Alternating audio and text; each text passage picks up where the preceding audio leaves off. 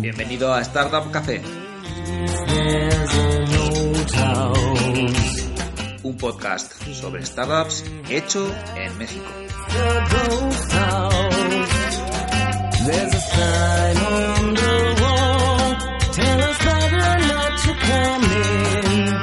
Hola, muy buenos días. Hoy tenemos a Tech Check con Fiorentina García.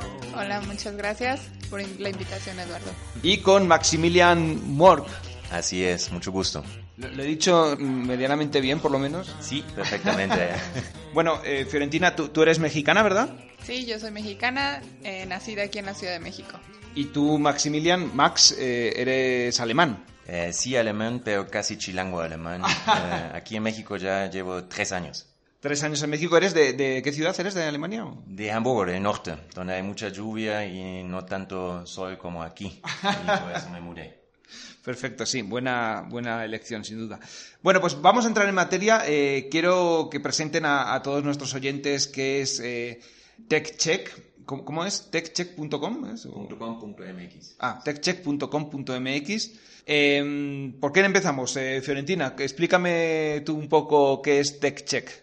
Bueno, TechCheck es el primer comparador de precios de productos de tecnología en México si bien eh, ya existe este tipo de comparadores en otros países, en México todavía no, no han sido páginas que sean muy visibles. Nosotros llegamos aquí a México con el objetivo de que las personas o los consumidores tengan una herramienta para poder comparar de una forma más fácil todos los precios de electrónicos, electrodomésticos, cómputo. Pues bueno, en pocas palabras, tú si quieres comprar un producto, entras a la página y puedes encontrar el mejor precio entre 15 tiendas en línea. Ah, perfecto. O sea, es que estoy entrando a la página. Eh, entro a la página y efectivamente puedo buscar aquí, por ejemplo, un televisor de una determinada marca, ¿verdad? Un determinado modelo y entonces me van a estar dando como diferentes opciones y, los diferentes precios que la misma televisor, digamos, tiene, tiene en diferentes tiendas, ¿no? Esto es como el anuncio, hay una publicidad, ¿no? Un comercial de Tribago que dice, ¿no? Mm, este señor fue a un hotel, este también, este también, y pagaron diferente cada uno. Aquí es lo mismo, ¿no? O sea, podemos estar comprando pues una televisión, por ejemplo, y pagar diferente en cada tienda que vayas, evidentemente. Sí, así es justamente. Um, con TechCheck tienes este herramienta eh, que buscas un producto, por ejemplo, en, en, este caso ahora un televisor, y directamente te sale el mejor precio en línea. Eso lo hacemos hasta hoy con 15 tiendas y ya tenemos 5.000 productos en nuestra base de datos. Um, y sí, creamos que eso ayuda a todos nosotros como consumidores a hacer la mejor decisión de compra. Las tiendas, bueno, son las todos conocemos, quiero decir, no vamos a entrar a hacer publicidad a cada una de ellas, pero son tanto tiendas online como, como tiendas físicas, pero que también tienen su portal online. Digamos que ustedes comparan todo lo que es el, la compra online, digamos. Sí, sí, sí, todos, todos nuestros precios son de las tiendas en línea y justamente Eduardo acabas de mencionar un punto muy importante en TechCheck y es eh, nuestra característica principal como comparador de precios y es en lo que estamos rompiendo un poco el paradigma que existe sobre qué es un comparador. En TechCheck no tenemos publicidad. O sea, es una plataforma completamente imparcial en la que no te van a estar bombardeando anuncios de, diferentes tiendas de cómpralo aquí, cómpralo acá. No, nosotros, además del comparador de precios, tenemos un blog de información porque también uno de nuestros objetivos es empoderar al consumidor a través de la información, la información que sea totalmente objetiva y que te permita decidir qué producto es el que más te conviene. Esta información y todos estos artículos son completamente imparciales, es decir, ninguna marca o ninguna tienda, ningún fabricante nos ha pagado para decir, mira, nuestro producto es el mejor que puedes encontrar sobre la faz de la Tierra, no. Este producto, sus características son así, su desempeño es así y te puede funcionar para esto y sus desventajas son estas. Entonces, esa es, es una de las principales características de TechCheck, que el consumidor obtiene información totalmente imparcial y no está bombardeado por publicidad. Oye, y me decías, eh, Max, eh, cuando estábamos conversando antes de, empezar la grabación, que, también quieren hacer un poco que está, está muy de moda ahora la educación financiera y también pues un poco esta educación comercial, ¿no? El saber qué estamos comprando, eh, a qué precio y sobre todo muchas veces cuando se manejan estos esquemas de, de pago a meses, de, de, tarjetas, etcétera, ¿no? Pues es justamente como nació um, TechCheck. Nos dimos cuenta que aquí en México, pues primero solamente para mencionar un dato, solamente 6% de los mexicanos comparan antes de comprar un nuevo televisor. En Alemania son como casi 40% que lo hacen y eso por supuesto tiene el beneficio que encuentras el mejor precio, ¿no? Um, y aquí que yo creo mucho, o tiene que ver con la cultura de, de compra, uh, que te vas a, a, la tienda departamental que está cerca de tu casa, más o menos cerca, por ejemplo aquí en la ciudad todavía te quedas media hora en el tráfico, vas a la tienda departamental um, y allá hay un vendedor que te convence de comprar este nuevo televisor sin ni siquiera mencionar las características técnicas. Uh, y eso también hacemos en, check, en TechCheck. Uh, visitamos a tiendas también para justamente ver cómo presentan los productos. Y pues no vamos a mencionar nombres, pero las tiendas grandes aquí ni siquiera te dicen si es un televisor con 4K, con cuatro puertas de HDMI, solamente te dicen el, ni siquiera muchas veces el modelo, um, solamente el, como las pulgadas sí, porque eso es muy importante, sí. yo creo siempre aquí, uh, pero entonces no hay ninguna información tampoco por parte de, los, uh, de, de, las tiendas. Pero lo que nos parece importante en TechCheck es justamente como tú mencionas, un parte es comprador de precios, otra parte es, como Fior dice, tema todo de nuestro blog de información imparcial. Y que nos pasa aquí en México mucho es que el tema de financiamiento, como meses de intereses, muchas veces no hay claridad. Además, muchos, yo creo aquí, ni siquiera yo eh, puedo calcular y estimar en cuánto me sale al fin eh, este televisor con sus famosos meses con o sin interés y qué pasa. Tampoco hay transparencia sobre las tarjetas, por ejemplo, de crédito de, de estas tiendas departamentales. Eso también queremos hacer en TechCheck. Y además falta completamente como este tema de educación financiera también en las escuelas.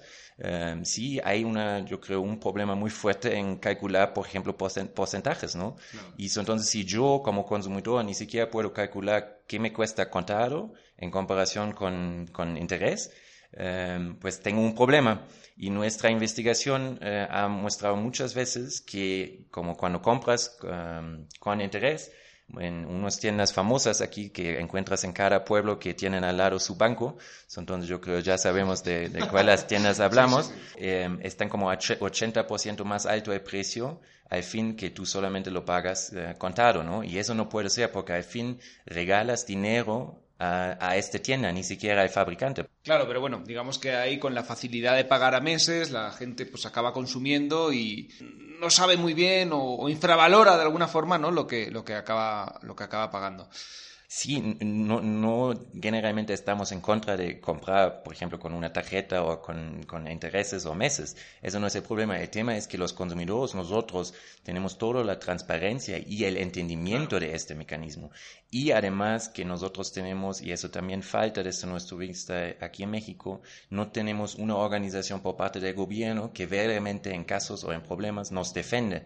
Uh, eso es, no es Profeco aquí en México. En comparación con Alemania tenemos la Fundación Warentest uh, y también tenemos todas estas agencias de protección de los consumidores que verdaderamente hacen un muy buen trabajo uh, y aquí nos falta mucho sí, sí. eso. Sí, todavía, todavía hay mucho que, que hacer en la protección de, del consumidor, sin duda. Y, eh, pero bueno, ustedes también tendrán que ser sostenibles económicamente en algún momento. Quiero decir, estamos hablando de, del valor que aportan a los usuarios, que, que, yo creo que es muy interesante, muy, muy importante, eh, desde la información del blog, de, oye, ¿cuánto vas a pagar finalmente si pagas a plazos? Y simplemente la de comparar, ¿no? La de ver, oye, yo quiero esta televisión, donde la, entre estas 15 tiendas online, ¿dónde está más barato? Creo que eso es muy útil, te ahorra mucho tiempo como, como consumidor, como usuario. Pero, ¿cuál sería, digamos, su modelo de negocio de monetización? monetización a, a, futuro? Hasta hoy no hacemos casi ningunos ingresos. Eh, nosotros lo hacemos verdaderamente con la propia motivación de ofrecer una herramienta buena a los consumidores mexicanos, con nuestra propia motivación de, fortalecer la competencia entre las tiendas. Eh, en el futuro, claro que sí, tenemos ya un modelo de negocio un poco en mente que tiene que ver primero con comisiones Em, como así funciona todo eh, como el Internet, que si hay una venta, por ejemplo, por parte, no en nuestra plataforma, pero hay una redirección de nuestra plataforma a una tienda, la tienda tal vez por un modelo de cost per click o por parte de una comisión em, nos va a pagar. Lo importante también es afiliar más tiendas en nuestra página, em, porque justamente queremos dar chances a las tiendas medias que pueden competir en nuestra plataforma con las tiendas más grandes, ¿no? Y eso sería muy bueno y yo creo también facilita a nuevas tiendas entrar al mercado y competir con Walmart, Liverpool, etcétera, eh, porque tal vez tienen mejores precios y tienen un mejor servicio al cliente. Y la última idea es que también yo creo falta aquí un sello de, de calidad que realmente es imparcial. Lo tenemos también en Alemania. Yo creo lo ves que tenemos muchas ideas que sacamos de, de, Alemania porque tenemos justamente Fio y yo estos dos vistas. Pero sí, la idea es de crear un sello de confianza em, donde cuando tú compras un producto y dice allá abajo, pues eh, revisado por TechCheck, eh, realmente puedes saber que eso es un muy buen producto y, no solo el producto, ¿no? Porque entiendo que, fin, pues que, verifican que la tienda online funciona tal y como dice, que los pagos son seguros, que todavía hay desconfianza hacia, hacia la compra online en México, ¿no? Y, por lo tanto, pues que, oye, que realmente estás pagando en un sitio que, que, te van a responder, que te lo van a enviar en el plazo que dicen, ¿no? Yo creo que esos sellos de confianza eh, hacia las tiendas online y sobre todo, no, no, como bien dices, no las más grandes, sino mejor algunas medianas, especializadas en algunas cosas, puede, pueden ser interesantes. Digamos que entonces la monetización sería a través de programas de afiliación o de, o, de referidos que de alguna forma tienen estas, estas plataformas online y que cuando ustedes les envían un cliente, eh, pues reciben una comisión. Nada más que ustedes no envían clientes, el cliente decide a dónde quiere ir, ¿no? Sería así. Exacto, sí, nosotros no enviamos clientes a las tiendas, sino los, los consumidores deciden en dónde comprar y nosotros enfatizamos dónde está el mejor precio. Entonces, al momento de hacer la redirección, ya la, la tienda puede identificar de, qué página provino. Y algo también que, que, se está convirtiendo en un valor muy importante de TechCheck es todos los datos que estamos construyendo. Ya llevamos un buen tiempo recolectando y almacenando y dando seguimiento a todos los precios de los diferentes productos que en un futuro esos datos van a tener un valor muy importante para las tiendas y también para los consumidores. O sea, eso hace o es una forma de promover la competencia que por una parte beneficia a los consumidores porque tenemos mejores precios y mejores servicios y por otra parte también ayuda a que las tiendas puedan hacer estrategias de price consulting, que eso es algo muy necesario aquí en México para poder evitar estas diferencias de precios que a veces son abusivas. O sea, en, a partir de nuestra base de datos hemos encontrado diferencias incluso superiores al 100%. O sea, que como que en una tienda está un precio y en otra está más del doble. Más del doble, exacto. Entonces, sí, eh, un valor que estamos encontrando mucho en TechCheck es que en un futuro queremos convertirnos en el gigante de los datos de los precios de productos de tecnología, si así lo quieres ver. está muy padre, ¿no? Y la verdad que ahí entramos en todo lo que es el Big Data y en toda, toda la... Eh, en fin, todas las posibilidades que hay detrás, ¿no? Sí. Y justamente en eso andamos ahora desarrollando, eh, porque mencionaste el famoso Trivago, ¿no? En Trivago puedes ver cómo se ha desarrollado el precio eh, por cada noche, ¿no? En los últimos, en este hotel, eh, por los últimos no sé cuántas semanas, etcétera. Y eso justamente queremos hacer ahora en TechCheck que todos los consumidores, cuando tú buscas este televisor, puedes ver los precios en los últimos tres meses y puedes identificar si el precio ha subido o ha bajado. Y con eso también te ves a un punto, porque somos dos economistas aquí, eh, podemos desarrollar modelos casi econométricos, cómo se va a desarrollar el precio en los próximos días, ¿no? Claro, no, no, totalmente. Está, es que a mí me costaba la econometría en la carrera y, pero bueno, que entiendo el concepto, ¿no? Está muy bien, está. Y te ves eso, bueno, te mencionamos rápido aquí. Eh, pues TechCheck, nosotros dos aquí tenemos nuestros propios trabajos. Entonces, tal vez también para entender un poco la plataforma, es que trabajamos, tenemos nuestros trabajos, eh, con eso financiamos básicamente ahora la plataforma. Fior ya se va a dedicar completamente a TechCheck. Eh, estoy muy agradecido por eso. porque ella tomó el riesgo de dejar su trabajo. Pero sí, nos parece siempre importante mencionar que no somos el clásico empresario, no somos los clásicos empresarios que ahora quieren de fuerza hacer ganancias, ganancias, ganancias para refinanciar, refinanciar otros proyectos, etc. Y trabajamos siempre pensando cómo mejorar la plataforma, pero de una forma sencilla, con un interés verdaderamente en dar una herramienta para los consumidores mexicanos. Fiorentina, ¿y cómo es esto de que dejas tu trabajo y te arriesgas todo por, por, por TechCheck? A ver, cuéntanos. Pues mira, así como te mencionó aquí Max, somos dos economistas. Todo lo hemos ido construyendo eh, sobre la marcha y con otras, otros integrantes en el equipo. Eh, cuando yo decidí ya tomar eh, tiempo completo en TechCheck es porque me di cuenta que tenemos mucha retroalimentación por medio de nuestras plataformas sociales, ¿no? Eh, sociales. Entonces, los consumidores tienen muchas ganas de ser escuchados aquí en México y tienen mucho que expresar y tienen mucho que decir sobre las experiencias que han tenido en las tiendas. Entonces, todo eso han sido incentivos para nosotros para seguir mejorando esta plataforma al momento de darme cuenta que TechCheck necesita más manos, necesita alguien que esté ahí siempre checando que los precios estén actualizándose constantemente, eh, escribir artículos, eh, contestar a los comentarios de la gente, fue cuando dije, bueno, está bien, vamos a tomar la decisión de echarle todos los kilos a, a esta plataforma. Y sí, las recompensas ahorita, como te ha dicho Max, no son monetarias, pero sí son mucho de retroalimentación por parte de las personas de, oye, eh, ¿saben por cuánto tiempo he estado esperando una plataforma así de que me diga quiero comprar una televisión y solamente pueda dar un clic y no me tenga que ir a meterme al tráfico por 40 minutos o tenga que estar abriendo buscador tras buscador y páginas tras páginas o oigan, por fin entendí este concepto, ¿no? Entre cuál es la diferencia entre 4K y OLED.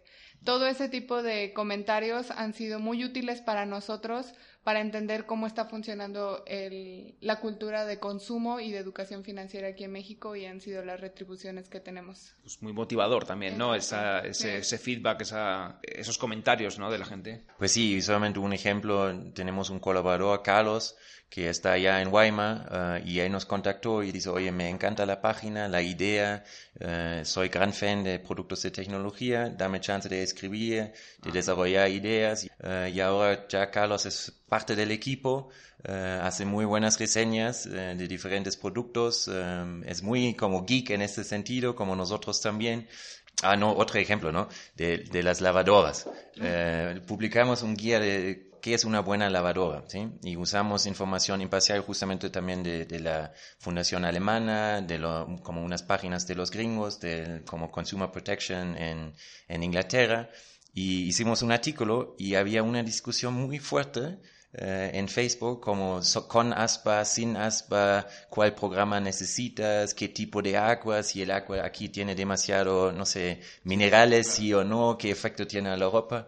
Y era buenísimo, la verdad, de como este, nosotros no tenemos que hacer nada, solamente es la plataforma eh, donde los consumidores, ¿no?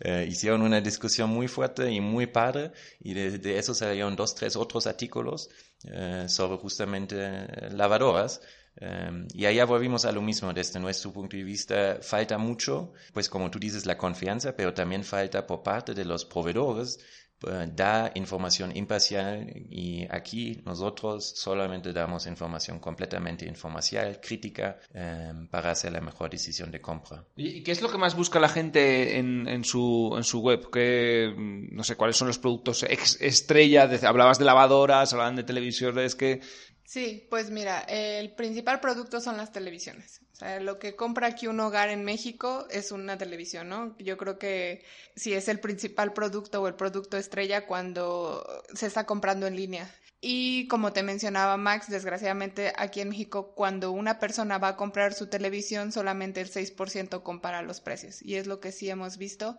Y también hay muchas dudas acerca de las televisiones aquí en México. Tú te das cuenta nosotros con la serie de artículos que, publicamos, eh, los comentarios ¿no? que recibimos de, oigan, es que no había entendido que tal vez ahorita no es el mejor momento para comprar una 4K, pero todo mundo te dice que compres una 4K y es mucho más caro.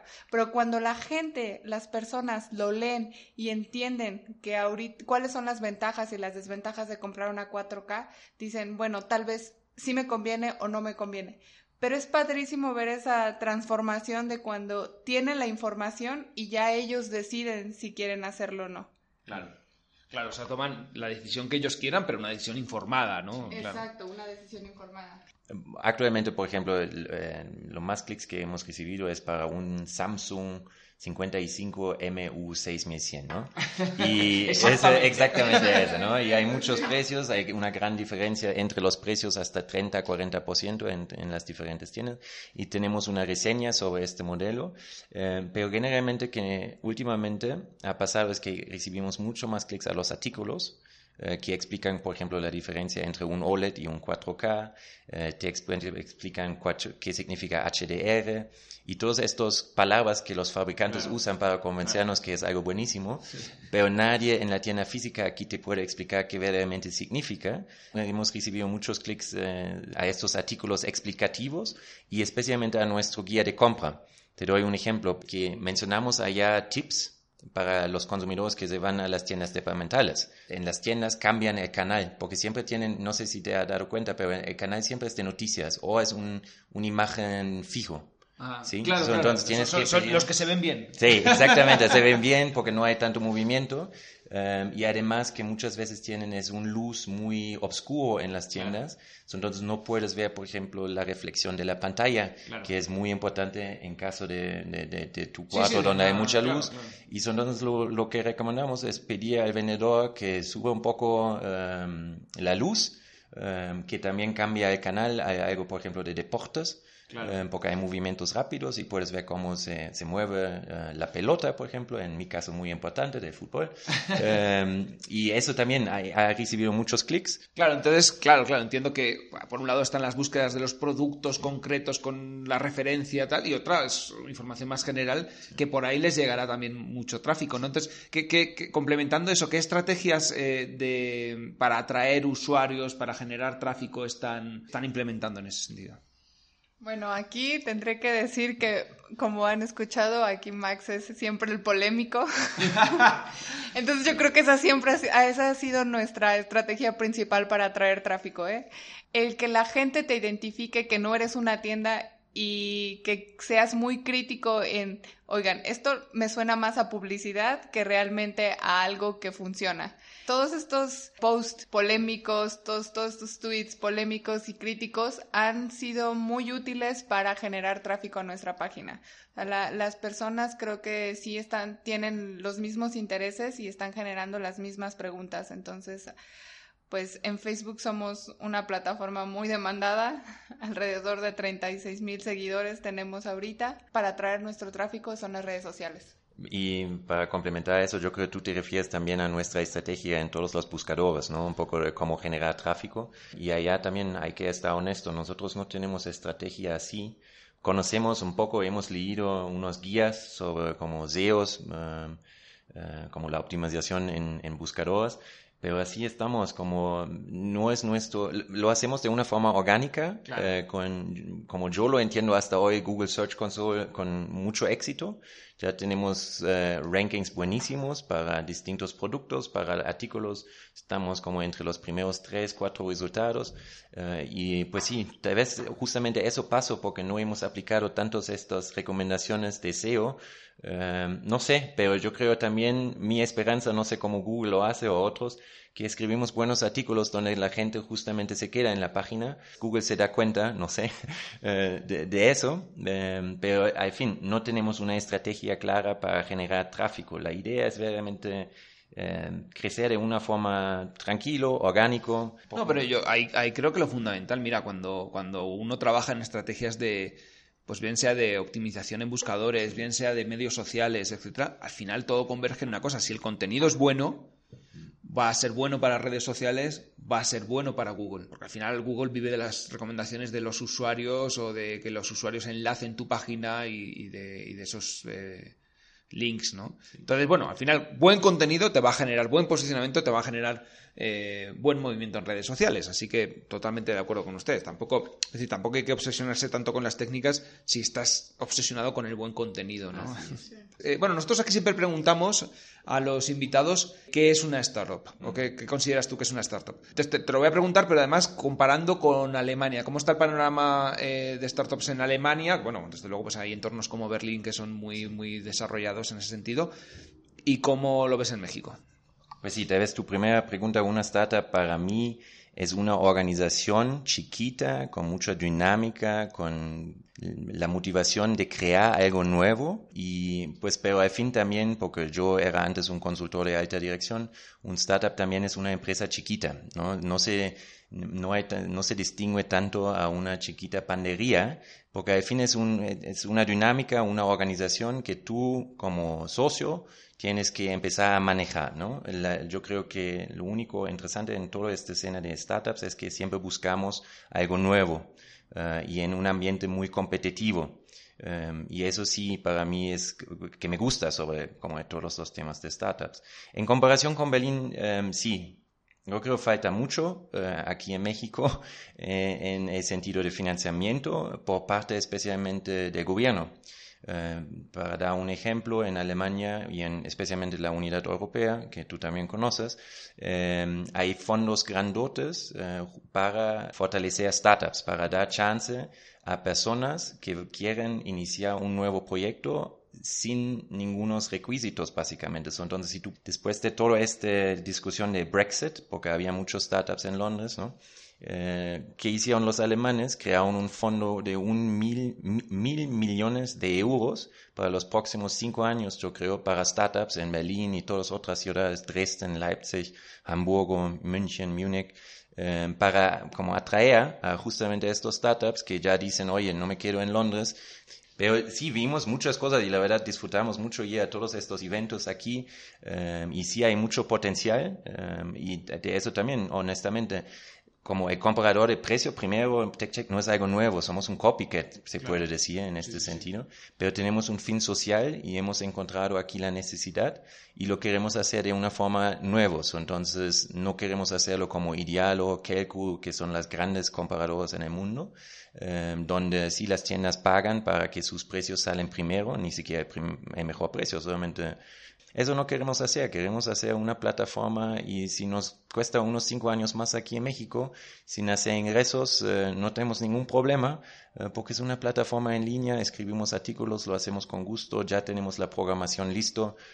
La diferencia es mucho, yo creo, un poco en el ámbito, y Fior dice polémico, es que aquí muchos de los como jóvenes eh, empresarios salen de las mismas universidades privadas, y no salen de la autónoma de Benito Juárez en Oaxaca, eh, no salen, no sé, de, de, Chiapas, Oaxaca, Tabasco, etcétera, no, son siempre de las mismas universidades que ya ubicamos bien, donde muchas veces tienen el beneficio que el papá ya tenía un poco de dinero y puede apoyar tu negocio. Y eso al fin yo creo tiene un efecto no tan bueno a la igualdad otra vez en este país, eh, porque si se están creando núcleos de empresarios que ya son empresarios y justamente lo que falta es eh, la creatividad eh, en este sentido, ¿no? Que algún chavo de Chiapas que ha trabajado, no sé, en el campo eh, allá, tiene ahora la posibilidad de desarrollar una nueva forma de mejorar las ganancias en, no sé, cualquier... Es solamente un ejemplo, eso nunca he escuchado aquí en México y eso sí he escuchado muchas veces en Alemania. Sí, bueno, estoy totalmente de acuerdo. O sea, aquí eh, el reto es que todo el tema del emprendimiento y las startups y el, y el emprendimiento tecnológico no se queden en unas pequeñas burbujas eh, determinadas de aquí, de la Roma, de la Condesa o en Monterrey o en algunas zonas muy determinadas, ¿no?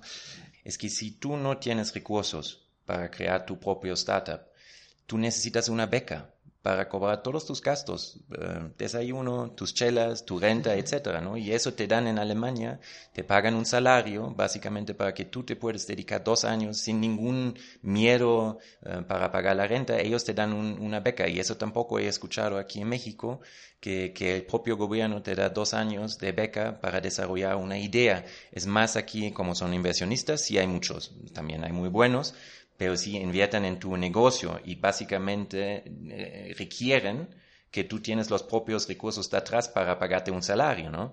Para pagar la renta y eso muchas veces es imposible para alguien saliendo de una universidad. o sea, eh, hablamos también entonces de, de, invertir un poco o de apostar por las personas, eh, no, no, solo por los negocios, porque además es, es, cierto, ¿no? Muchas veces un negocio no tiene la garantía de, de ser exitoso, pero una persona que, que, logra arrancar ciertos negocios, pues normalmente va a acabar siendo una persona exitosa, aunque, aunque en el recorrido no, no, no le salgan todos bien, ¿no? Eh, eso es un punto importante.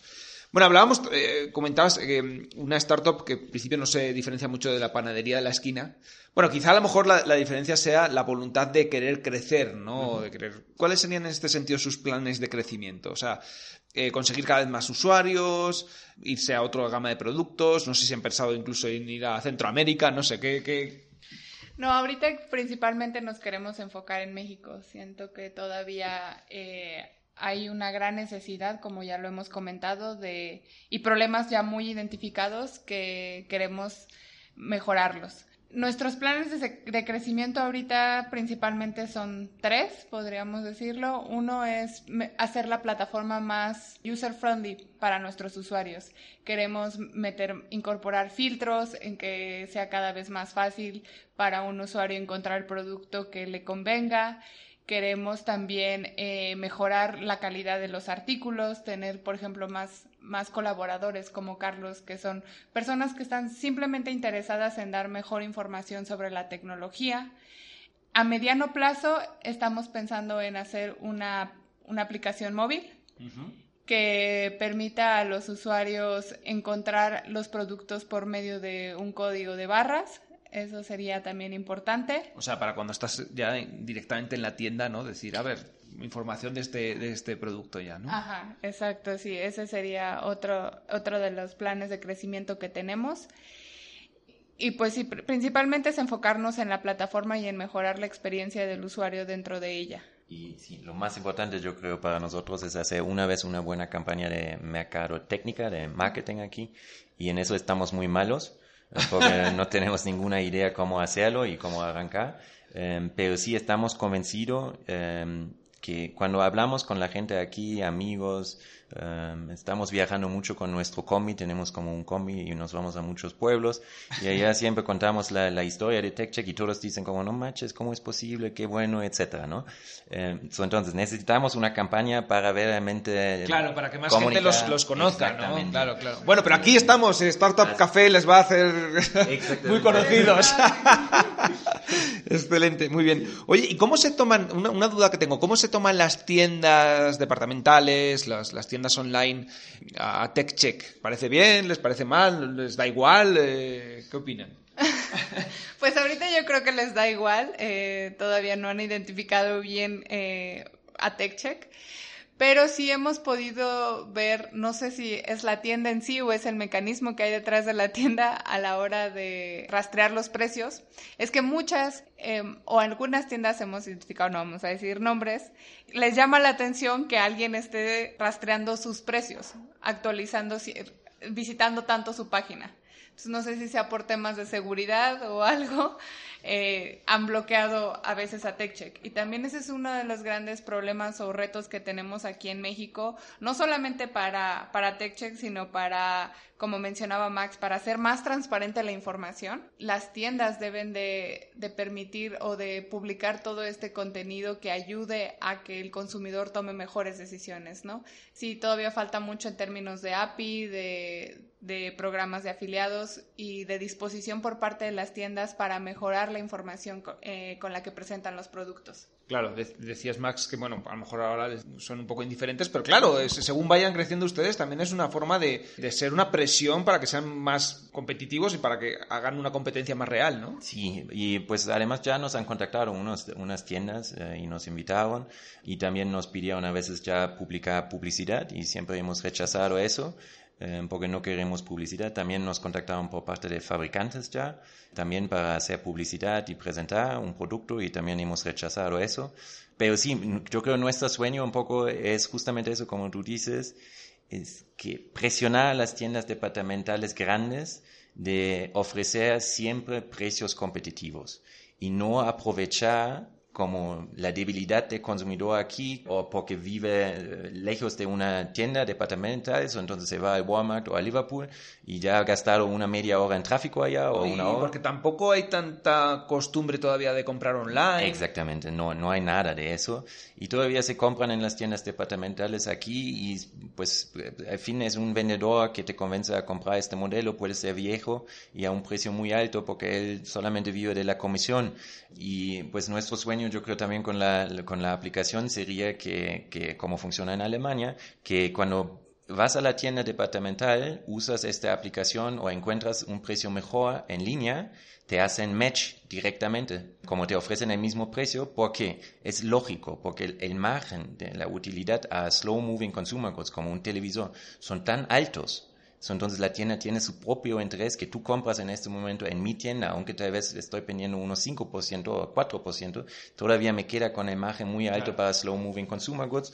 Y eso sería, yo creo, nuestro sueño, que a un punto tú puedes ir a una tienda departamental aquí, checas con TechCheck y te sale el mejor precio y esta tienda departamental te ofrece el mismo precio. Te iguala el precio, ¿no? De, de, TechCheck, ¿no? Esto estaría... No, estaría padre. A mí me gusta mucho su, su, su, web, me gusta mucho su idea y yo la voy a estar utilizando. Me, me pasa que hice hace poco unas compras y, no les conocía aún. Si no hubiera estado, hubiera estado muy bien. Ya para finalizar, quería preguntarles, bueno, una pregunta que suelo hacer siempre aquí también a los invitados es Ok, además de TechCheck, eh, si tuvieran que emprender, ya sé que ahora no tienen tiempo, pero si tuvieran que emprender otra, eh, otro negocio, otra startup nueva, ¿en qué sector o en qué tecnología o dónde les gustaría moverse? Esto un poco para dar ideas también a nuestros oyentes que, digo, muchos de nuestros oyentes son influyentes inversionistas, pero algunos también son jóvenes que todavía no han dado con la idea para montar su propia startup. Vamos a darles algunas ideas. Tú, Max, ¿en qué ámbitos crees que hay muchas cosas por las que emprender en México? Pues sí, por mis tres años aquí en México, comparando siempre con Alemania, me encanta el país, me encanta vivir aquí, pero sí hay muchos potenciales. Y el potencial primero que yo identifico es en el tema de banking. A mí me parece todavía aquí hay una, es casi un oligopolio de distintos bancos internacionales comerciales que aquí en México todavía te cobran para una transferencia. Desde mi punto de vista es ridículo. ¿Cómo es posible que un banco Santander te cobra 45 pesos para hacer una transferencia a Banco Mea?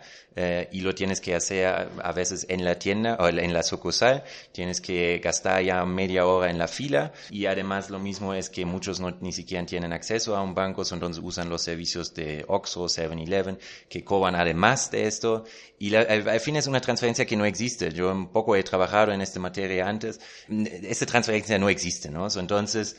compensan saldos entre bancos y no, no, no, se llega ni a mover el dinero. Nada, nada, nada. Entonces este banking sí, también y ofrecer mejores servicios.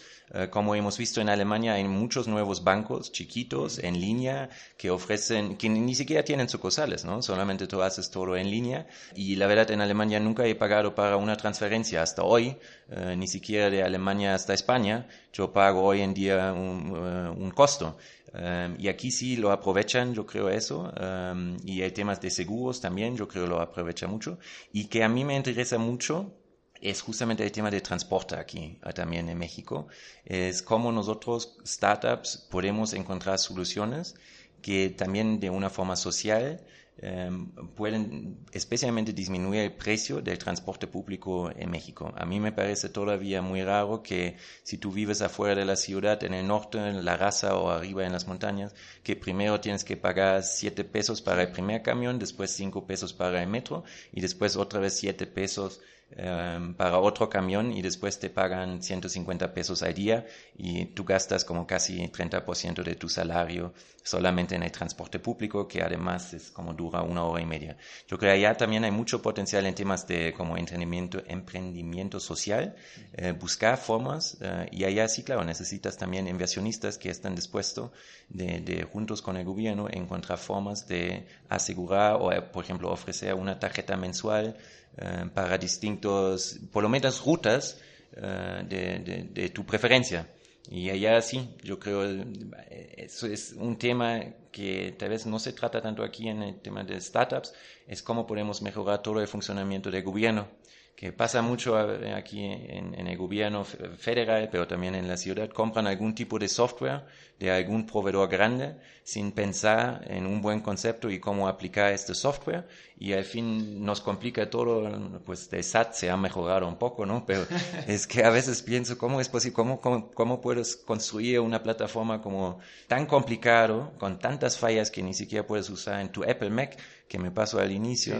Y entonces hay que también, yo creo, entrar con estos temas de jóvenes, startups, a todo el tema de servicios públicos. No, pero me parece muy interesante la reflexión, ¿no? O sea, en, primeras banca, que bueno, pues eso sí hay todo lo que es, todo lo, claro sí es tan obvio que, que, realmente sí hay un movimiento muy fuerte del fintech en México y, y, sí está funcionando pero fíjate que de las otras dos eh, me parece muy muy llamativo no todo el, todo el tema de transporte que evidentemente sí han surgido iniciativas pues para compartir carros, para, en fin, si han surgido cosas, pero más allá, ¿no? O sea, solucionar el transporte global en la ciudad y luego todo el tema de, servicios públicos y sobre todo la, parte digital que muchas veces se anuncia con todo bombo y platillo que ahora ya puedes constituir tu empresa en un día y luego no te tienes que descargar una un script de Java que ya no está, ya no existe y oiga, no, necesito una computadora del año 2003 para, para... Google usa este como JavaScript ahora, es muy inseguro, inseguro, pero tienes que hacer clic en OK para que finalmente puedas usar. Puedes, puedes hacer tu empresa en un día, pero con... ¿Y, y en tu caso, Fiorentina? Eh, yo también mucho del lado de, creo que se nota, ¿no? Los dos en eso convergimos mucho para el lado del fintech, pero yo en el aspecto creo que hace falta muchísimo aquí sobre educación financiera. Si bien hay comparadores de seguros, hay comparadores de tarjetas, de crédito, la gente todavía carece mucho de conocimiento sobre qué es una tasa de interés, qué es un CAT, y no tienen herramientas, no tienen una herramienta como TechCheck para poder comparar en dónde le conviene adquirir una, antes de contratar una tarjeta de débito o una tarjeta de crédito o una tarjeta departamental. Y es sorprendente que no exista todavía o no hayan todavía emprendedores metidos realmente en esto que tengan el objetivo más que nada social de generar un buen impacto cuando tienes una población que en promedio tienen dos tarjetas por persona. Entonces, sí, yo creo que ahí le veo muchísimo potencial para los emprendimientos con impacto social. Y también lo que mencionaba Max, los, los servicios, los servicios públicos, pero más que nada en el aspecto de trámites. Hay tantas, tantas plataformas que tiene aquí la Ciudad de México que deberían de explotarse más en beneficio de los ciudadanos y no es posible porque no hay inversionistas y tampoco los, ahorita los emprendedores no están tan metidos en el aspecto de la mejorar la burocracia, ¿no? Pero es un gran reto para, para, para todos los países, pero, pero pues particularmente para, para, México. Bueno, pues con estas ideas, normalmente me llevo dos ideas, pero como Max nos ha dado tres o cuatro también, pues eh, y Fiorentina un par más, pues nos llevamos como muchas ideas para, para emprender. Y bueno, muy satisfecho de, eh, de haber revisado TechCheck. Eh, lamento un poco no haberlo conocido antes, no haberlo podido utilizar antes, porque he visto por ahí que creo que he perdido algo de dinero en, mis compras. Pero bueno, espero que, que todos nuestros oyentes puedan conocer TechCheck, eh, puedan explorar sus artículos, puedan utilizar el comparador y, sea sobre todo pues, pues para el propio beneficio de, estos usuarios, ¿no? que al final es lo que están ustedes buscando. Muchísimas gracias, eh, Fiorentina, muchísimas gracias, Max, y pues a ver si les entrevisto dentro de un año o dos y ya, ya están lanzadísimos, ya todo el mundo los, los conoce. Perfecto, eso es el plan, ¿no? Muchísimas gracias, Eduardo. Gracias a ustedes.